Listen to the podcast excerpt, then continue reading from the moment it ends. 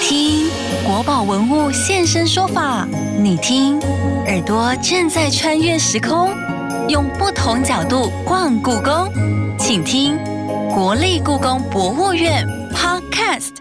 欢迎你收听国立故宫博物院 Podcast，我是阿哲。在传统丝绸的艺术作品中，有一部分是属于刻绣。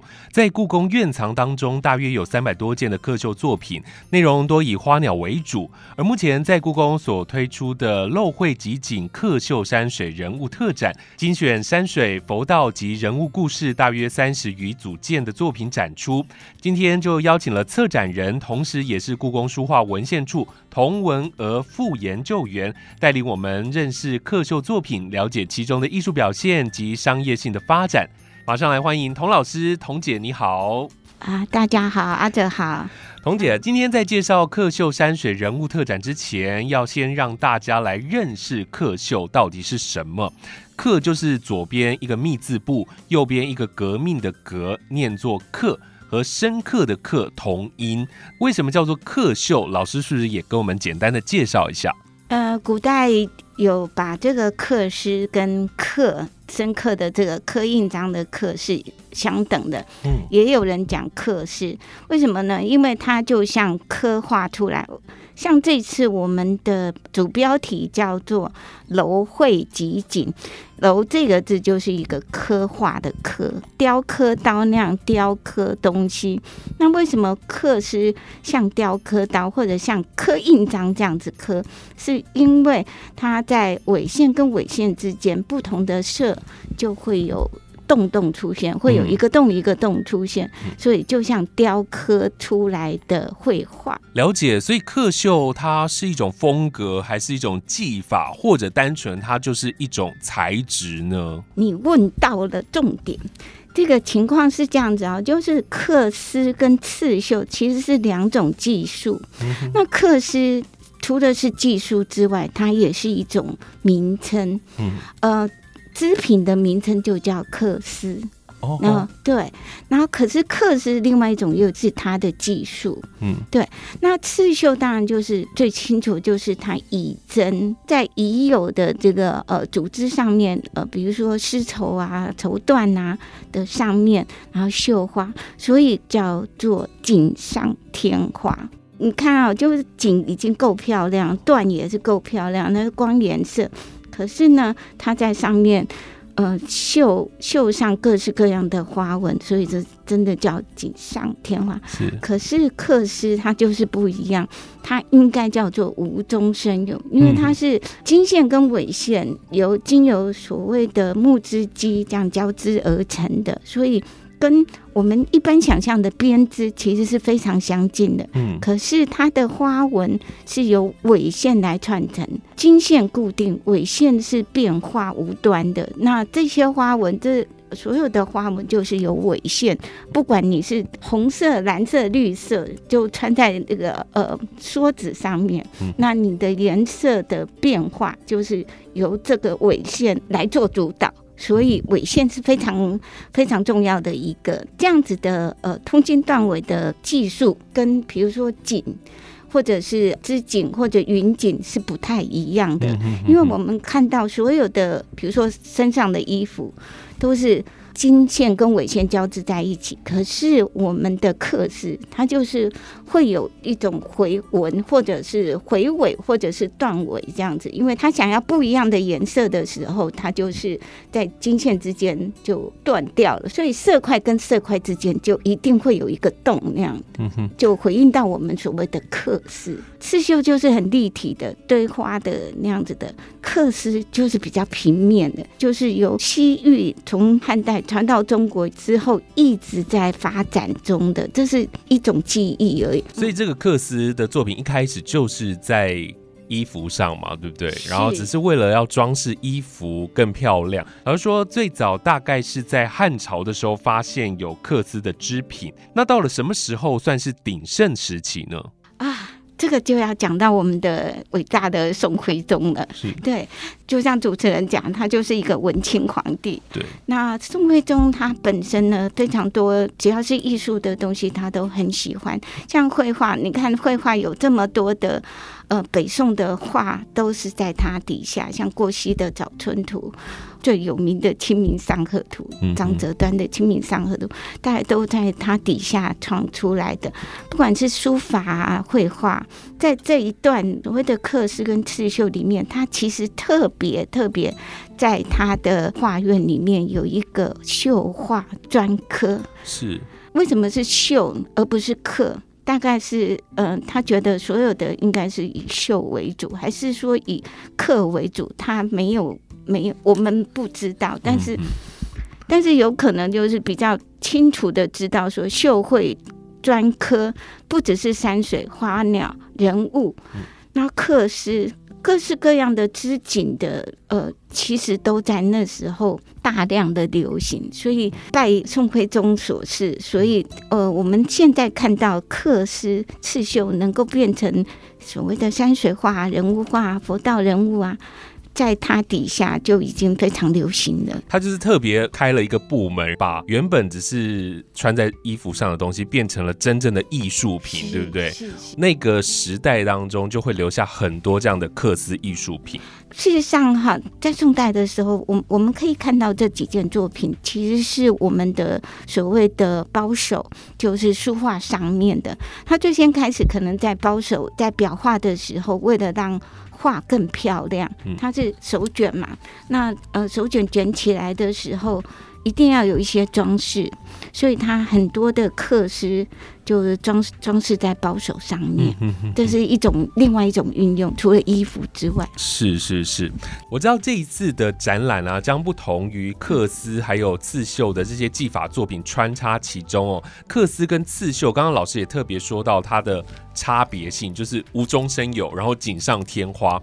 而这回的刻绣山水人物特展，规划了四大主题，包含山水清音、佛道人物、故事人物以及名家名作。是不是请老师分别针对不同的主题，跟我们来介绍里头有没有比较推荐的作品？希望听众怎么来看这一次的展览？我在二零一五年的时候讲过一个叫“十指春风”，其实“十指春风”是就古代在形容刺绣，就像在手指间跳舞这样子。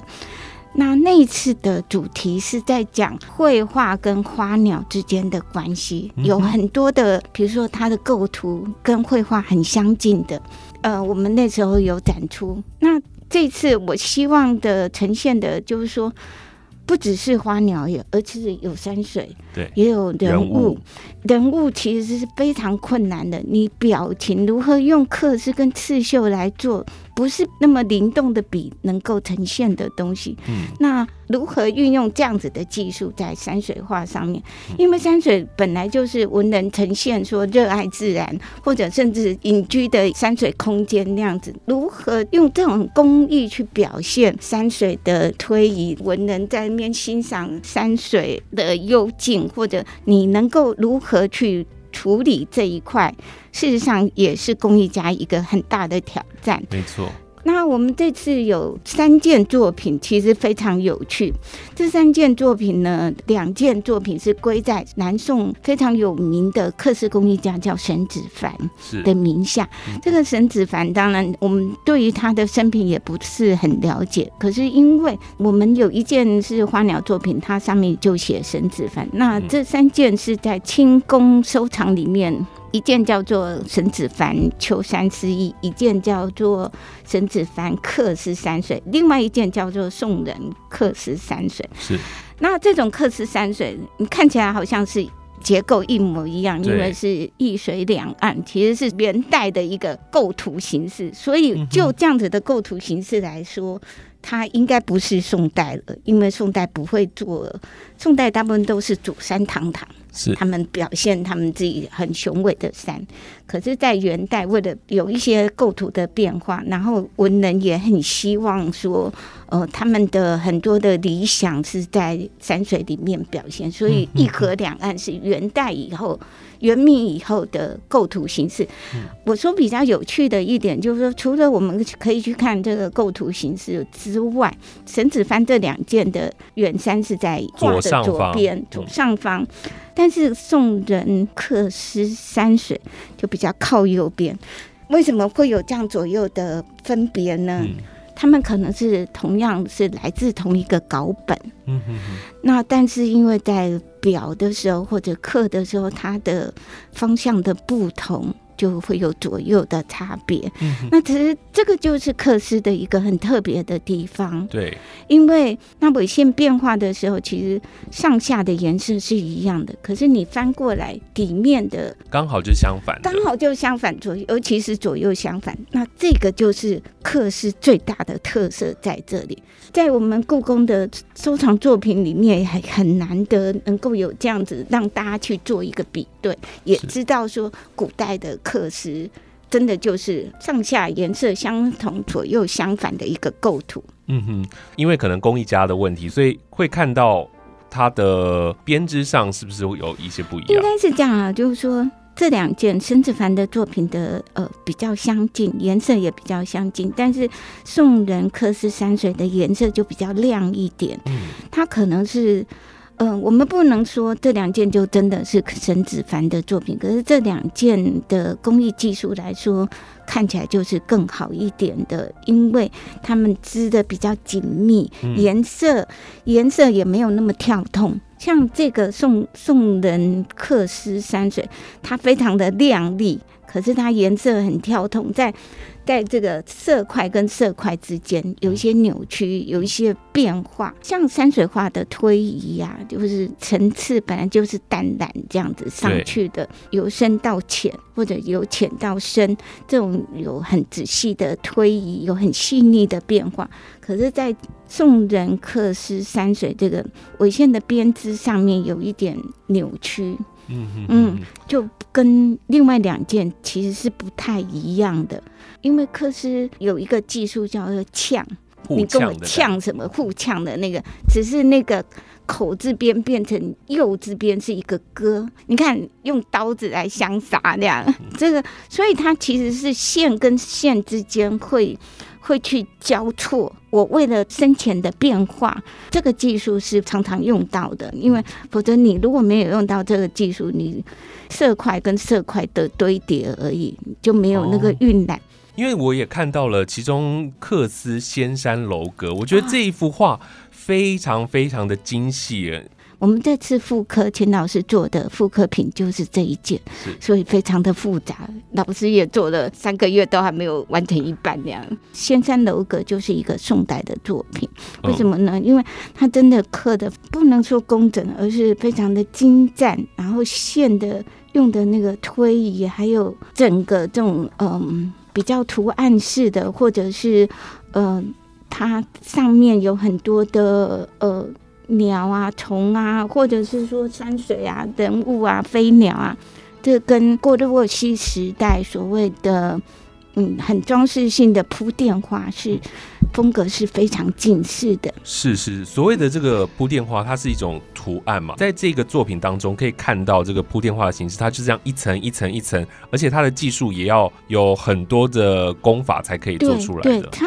这一件的功法可能是最复杂的一个功法，不管是钩啊、平冠啊、结啊，或者是呛，都在这里可以发现得到，而且它结构非常的紧密，它上面的飞禽，尤其鸟、鹤。都非常非常的精致，山的层次是有重量的，是，所以它可以刻到这么精致的程度。既然说到了克兹仙山楼阁，还有另外一幅作品一定要特别提到，就是克兹海屋天愁。老师跟我们来介绍一下。海屋天愁有一个很有趣的故事。海屋其实就是仙上的呃海上的仙山，然后天愁呢，其实是在那个苏东坡的《东坡志林》上面有记载，有三个老人呢，嗯、互相碰到了就互相问你的年龄有多少那样嗯，然后这三个老人就开始吹牛了，其中一个老人就说：“哦。”我小时候就跟盘古下过棋那样子，我已经不知道经过多少年了那样。他第二个更夸张，他就讲说，我以前啊在昆仑山的时候吃过仙桃、蟠桃啊，蟠桃是九千年才会结的果子，然后他就。他说他吃了蟠桃之后，就把它丢在昆仑山底下。那个昆仑山底下那个蟠桃树已经长到跟昆仑山一样齐了，这就非常夸张了。他说他的年龄是这么大，这个更夸张，海乌天筹这个筹，一个筹码就是山海苍田才会有一个筹码出现，哦一个筹。他说，只要是沧海变桑田的时候，他就投一个筹码在他的房子里面。现在已经堆满了十间的房子了。你看这三个老人多会吹牛，那就是讲这个，就是所以这种海无天筹其实是有趣的，就是为什么会出现的一个原因，就是他要祝寿。是，对，人家的寿比南山，就觉得拿到这个就是长寿了。对，就是因为这三个老人太会吹牛，大概是这样，这是一个很有趣的故事。但是为什么我们的宋人仙山楼阁就变仙山楼阁？这也是古人的命名的巧思之一啦。嗯哼，可是他们的结构基本上是一样的，海屋天筹只是它仙山楼阁的一一半。部分而已，这样子。对，你知道我们的刻字机啊，最宽大概就是六十公分，呵呵没有办法再宽了。一个人的活动，是，对，所以你要呃，像海雾天丑，就像千山楼阁把它放大一样，除非它做两片，嗯哼，大概是这样，所以会有这种同样的构图出现。嗯哼。嗯，这一次的克斯作品当中啊，第一个主题就是山水精英嘛。那以山水为主，所以它里头的山峦，然后它里头的动物、植物活灵活现的样子，其实每一幅因为工艺家的技术不一样的关系，所以可以看到有的好像比较松散的构图，有的比较紧密，然后有的很多细节都没有顾到，然后有的有。那这些都可以在现场可以看得到，对是不对？，啊是啊，我觉得在山水清音里头也很特别的是，有一幅近似黑白的，就是它是水墨山水，对是不对？是是，这个是那个何应钦将军捐赠的东西。哦，应该是跟那个蒋中正时代的人。那这件作品有趣的地方就是，他用刺绣去表现水墨的景致。墨色本来就是很难去表现的，可是他却能够用绣线来表现，第一次看到这一幅作品的时候，我真的觉得他好像是画出来的。是。再来就是佛道人物的部分，其实刚刚在前头我也跟老师讨论了一下，然后就发现每一幅的作品也是非常非常的精细，因为它可能跟宗教有关，可能花的时间编织的时间又更久了。对，为了彰显自己的信仰，为了彰显佛的崇高，所以刻丝跟刺绣因为是由丝织的编织而成的，不止丝线华美，因为它要费时耗工，要很很久的时间，所以有很多的很有钱的人觉得。我非得要买这样子的作品，我才能够彰显我的信仰的虔诚。嗯，所以我们有很多的作品是在佛道人物上面。是是是，有钱人会觉得用画的已经不够了。对，尤其刺绣，你知道，我们有一件作品叫做《长生法会》。长生法会，它就是在讲那个阿弥陀佛说法的这个说法经。它，嗯，它有两百五十九个人嗯哼哼，在上面。这一件作品我们也很少展出，它也可能是我们巨幅刻绣里面人物最多的一幅画。是刻丝跟刺绣不是那种一个月两个月可以做完的，对对不对？对对，因为古代有人讲说一寸刻丝一寸金，嗯还有一个就是妇人一衣终岁可救。一衣不是绣一件衣服，而是说他可能绣呃披肩，或者是只是绣呃在袖子上面，或者是在哪里。你可以想见，我们这次有做一个尝试啊，就请那个呃黄兰叶老师去做一个复刻品，做了三个月，我们现在也只有到十公分而已。我 我觉得开展是不太可能让大家看到，但是可以看到它制作的工工序嗯，是非常有趣的。所以克斯那个，因为他要花很长的时间去制作、去淬炼，所以。对于虔诚的佛教徒，或者是这些有钱人，为了彰显他们自己虔诚的信仰，所以就有很多这样子的作品出现。嗯嗯那这些作品里面有一些，比如说藏传佛教来的，这个是是四十五世纪的。嗯嗯那另外一个就是我们的乾隆也有做一件好事，虽然他在我们的画上面提了一大堆盖了一大堆章，盖了一大堆章，对，写的。但是他第一个好事当然就是他。呃，收集了很多的资料，或者是帮我们收集了很多的文物，我们现在才有眼福去看这些作品。我们有一件作品是刺绣的作品，这件刺绣作品叫做《碧园玉制十六罗汉》。乾隆二十二年的时候，南巡到杭州的圣音寺，嗯哼，圣音寺里面，他突然看到五代贯修的罗汉图。是这个冠修罗汉在五代哦，在嗯徽宗时代就已经记载在他的宣和画谱里面。他突然就发现，原来不是十八罗汉，而是十六罗汉，因为冠修就是写十六罗汉。嗯但是冠修的十六罗汉呢的呃前后次序，比如说第一个罗汉是谁，第二个罗汉是谁，是不一样的。哦。然后乾隆就研究法住经，然后还有他的老师。他所有的资料研究出来之后，他就说是十六罗汉，而且他把每一个人的名字都都写出来。哦，所以呢，他就发现这样子之后呢，他就非常得意。那时候他有一个很大的攻击，就是他只要发现一件事，他就会用各式各样的纸材去做这个实验。是，比如说这个，他他后来他把冠修罗汉的。他原本的那个刻画的呃风格，就直接用石刻，先石刻再墨塔。第二个就是呃丁关鹏，他请丁关鹏画了十六罗汉，然后他请皇宫里面的绣工做各式各样的实验。你看乾隆有这么大的力量，然后我们这里有十六罗汉，所以展可以。嗯，大家可以看的呃很很精彩，因为我把它放在我们的中岛柜，很清楚可以看到它的丝线的结构。是《碧苑书预制十六罗汉赞》，总共这个全册就有十六开这样子，有十六开，而且是不一样的作品。是，所以乾隆时期就把这样子的刺绣的技术呈现出来了。当然，他也有做一些考究，所以才会觉得他的作品是非常非常值得一看的。好，那我们。先休息一下，进一段故宫报卦，待会再回来。故弄玄虚，真有其事。故宫报卦，你来猜猜。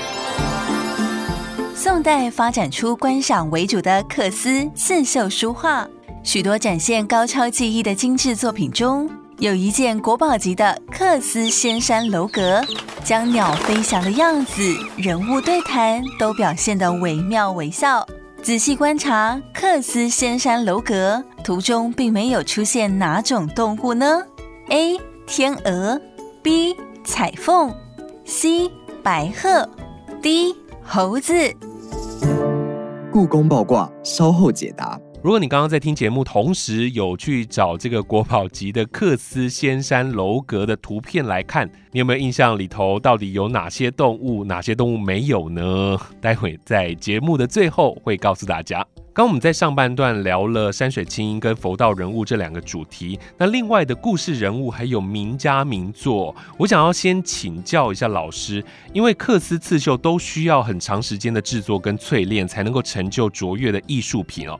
但是相较于书画名家来说，是不是在织品留名的艺术家相对比较少呢？就连他们的资料文献也不多。对，工艺家本来就是很少留名的，是那但是呢，我们。嗯，很幸运的是，我们大家就是从我们的收藏里面，大家知道有所谓的南宋有两大名家，一个就是沈子凡，是。一个就是朱克楼，是。朱克楼名刚，到底是男的是女的呢？嗯，大家都在猜，因为这些生平真的很难考究，对不对？对对，但是大部分会说她是女生呐。然后沈子凡他们的作品呢，其实流传的很少。那像朱克楼，我这次有。有一件叫做《克斯吉林》，吉林对，那吉林这件作品，嗯，我要先讲说它多难得。第一个，朱克楼现在传世的作品只有七件，哇，这么少？对，只有七件，能够知道说大家承认的是七件，然后七件里面四件是在台湾，哇，真的厉害。对，然后三件，一件在辽宁省博物馆，另外两件在上海博物馆。是，目前大家在课时研究的领域里面比较承认的是这几件。所谓的吉林，在冬天的时候可以在水边可以看到，嗯然后吉林它的尾巴会动得很厉害，是然后身形非常的修长，很漂亮，嘴巴也很漂亮。它走路不是用走的，而是用跳的，尾巴很长哦，很修长，非常漂亮的一种鸟类这样。对，鸟类。这只吉林呢，站在一个河边的岩石上面，它往水里面看，看一只虾子，他想要吃那个虾，对，所以这件作品非常有趣的就是，你看它构图非常简单的，可是它那个整个气氛，它氛围是非常的紧张的。然后你可以看到那个虾正在挣扎，然后吉林很专注的看它的食物，正要呃，就是一个在拼命逃生，一个是两个都一样，都是在求生存那样子。是但是非常有趣。这件它在岩石上面就有所谓的长短呛，所以它的晕染方式其实是非常的就很细腻。你可以看到那个它在做这个岩石的那个深浅变化或者纹理表现的非常的好。麒麟身形是非常写实的，然后上面就有两只蝴蝶，你知道这叫生意盎然。这件就是我们认为目前可能是朱克楼的作品。另外三件因为是比较花鸟的形式，所以没有展出。但是为了让大家知道所谓的名家名作朱克楼的风格是怎么样，我们有用放大图在展场。是但是也有持不同看法，是因为他们觉得说这是用刻出来的印章，嗯嗯嗯嗯，朱克楼印。是。很多研究克斯的会认为这个就是应该说证据就在这里，他就是明明就写我就是朱克楼，嗯。可是在我们很多的研究就是不太一样，有有各式各样的研究，我觉得这些观点都很好，嗯。比如说他的呃印文不太一样，有人是这么觉得，有人就说。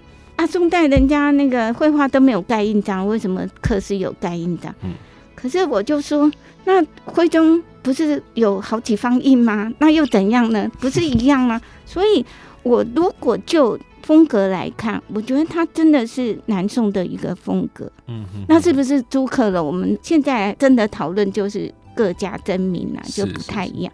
所以，我们所谓的名家名作就在这里。嗯嗯我们希望呈现古代的这些嗯有名的人，因为他真的是少之又少。就是真的是厉害的工艺家，所以才会把朱克柔的作品拿出来展览，同时还把他另外三幅放大给大家看嘛。另外还有一位明朝的工艺家，对不对？叫叫吴奇。吴奇，我们这次有一件作品叫做《吴奇克斯沈州蟠桃仙》，其实在讲东方朔的故事。传说东方朔呢，有一次到王母娘娘西祠，然后就看到结石累累的蟠桃，他就偷偷的藏了一颗，嗯所以这个就是画这个东方偷朔。蟠桃的故事。对，所以他理论上他应该是长生不死的，啊，至于他有没有长生不老，我就不知道了。不管他有没有长生不老，他偷人家东西又被记录下来也不对。没有没有，这个就是一个故事。他把那个人物得意洋洋偷到了东西，然后要赶快走，那样很得意洋洋的刻出来。嗯尤其你看他这个刻出来的字，就是沈周仿那个黄庭坚的这种很大咧咧的这种呃行书风格。嗯可见呢，你看当初这些画家、这些文人，还有工艺家，事实上是有很多的交流的。对，在这个明代的时候，所以跟那个宋代又不太一样。他们宋代可能埋头苦做，可是在这时候，在明代的时候，也常常去跟人家游山玩水啊，偷偷拿一点东西来来学习啊，大概是这样子。所以有这个吴奇这样子的作品出现。我们刚刚前面讲到了这个主题，还有另外一部分就是故事人物嘛。故事人物其实就是有有很多大家知道的一些，可能是神话，也可能是一些历史故事做出来的。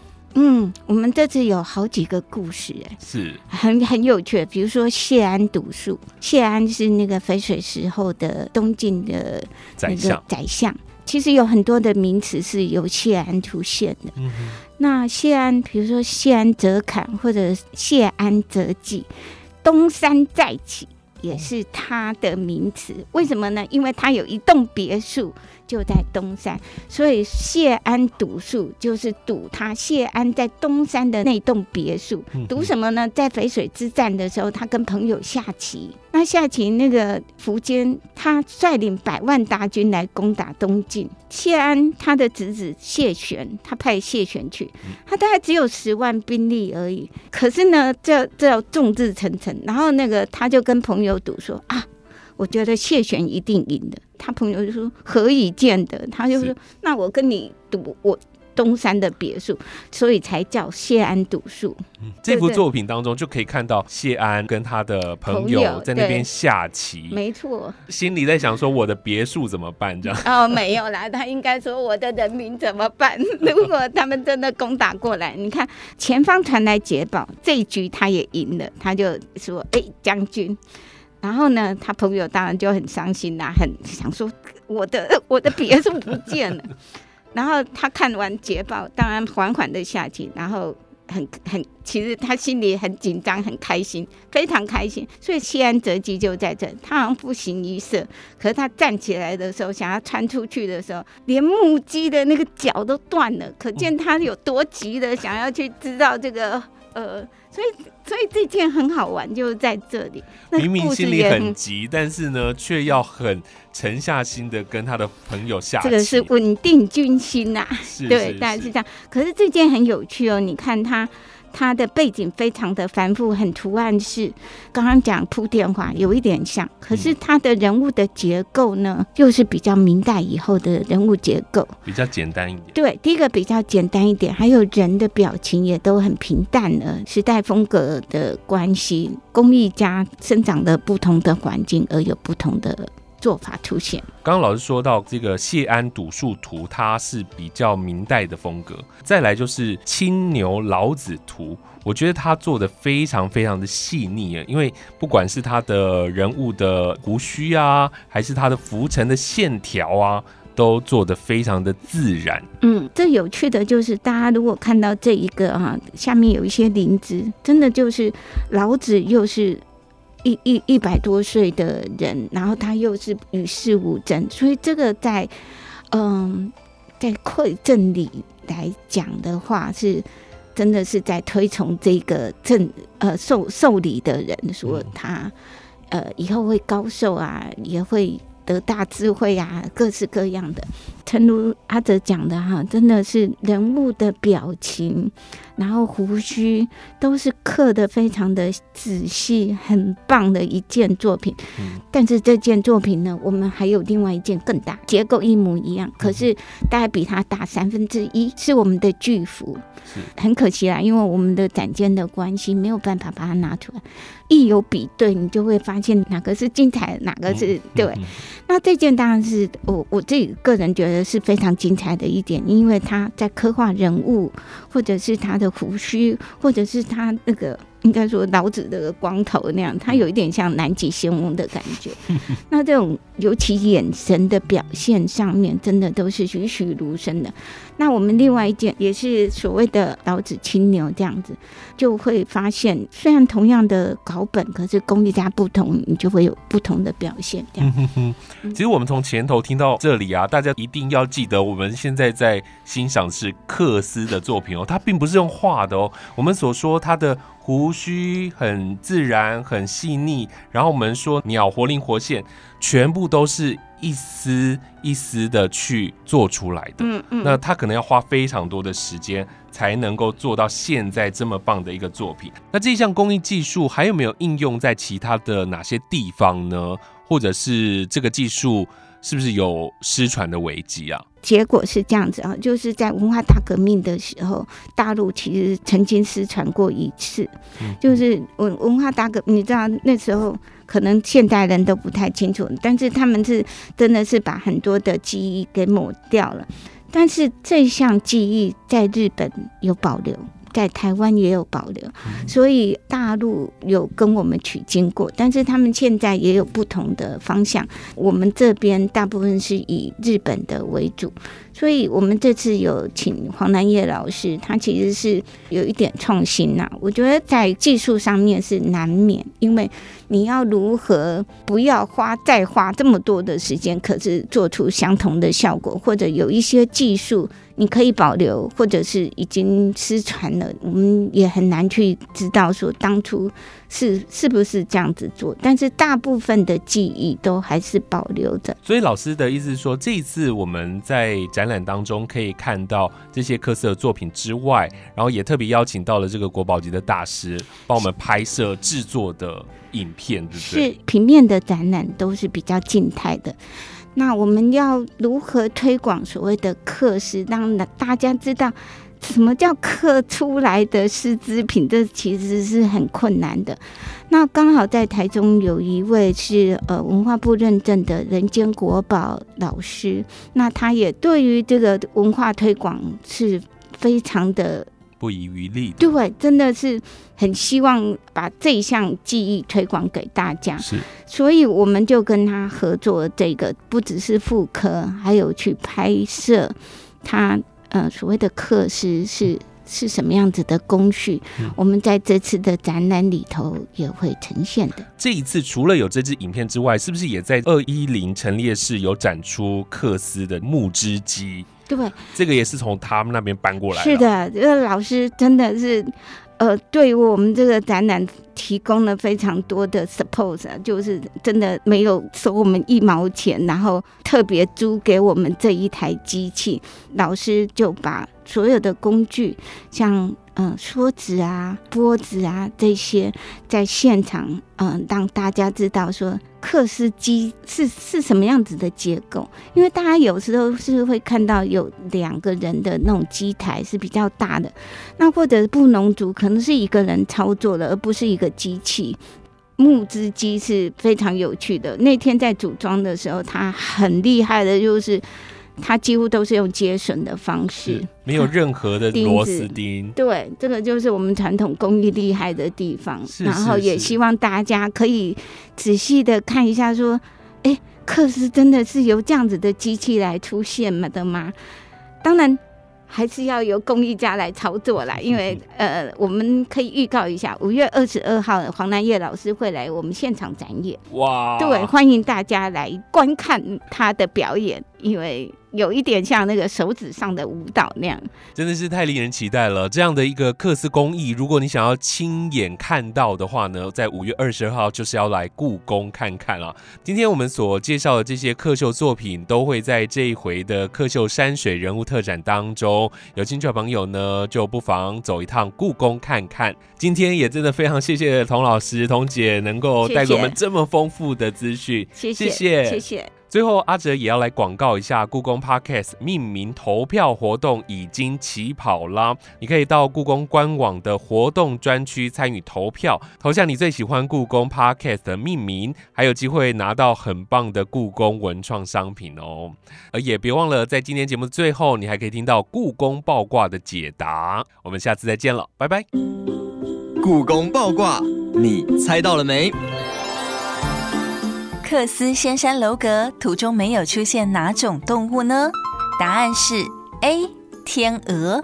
彩凤、白鹤在云雾中，猴子则在群山大树之下。这幅克斯仙山楼阁采用了对称构图，并让人领会到仙境的幽静神秘、花鸟动物的活跃姿态。快到露会集锦客秀山水人物特展，找出更多你没发现的细节，一睹它细腻的刻丝技巧吧。